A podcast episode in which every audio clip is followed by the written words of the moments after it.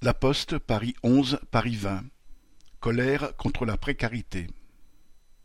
À la Poste, il est habituel que se côtoient des travailleurs qui sont fonctionnaires, ou bien en CDI, en CDD, ou encore intérimaires, mais qui effectuent le même travail, la direction ayant usé et abusé des contrats précaires ces dernières années.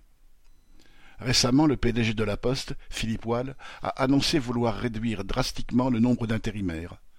Pour lui, il ne s'agit pas d'embaucher tout le monde, mais d'en mettre un certain nombre à la porte. Parmi ceux qui se voient proposer un CDI, certains devraient signer un contrat, non pas avec la Poste, mais avec une société d'intérim ou avec un groupement d'employeurs logistiques, GEL, qui unit la Poste, Ikea, Amazon, Mondial Relais, XPO Logistique, Carrefour, Auchan, Danone, etc.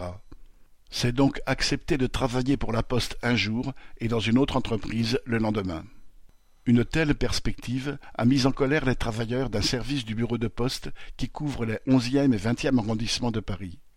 Une trentaine de salariés font quotidiennement le tour des entreprises pour y collecter le courrier qu'elles expédient, et depuis des mois, deux jeunes en CDD y travaillent, auxquels la direction a fait miroiter des CDI.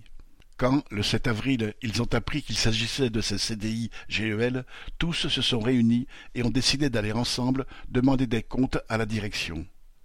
Alors que le sous-effectif se fait sentir tous les jours, ils ne voyaient pas pourquoi ces deux collègues très appréciés ne seraient pas embauchés en CDI directement par la poste.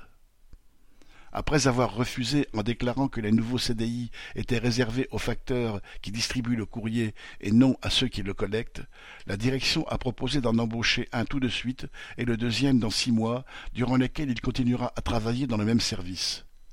Un recul que les travailleurs n'auraient pas obtenu sans leur mobilisation. Correspondant Hello.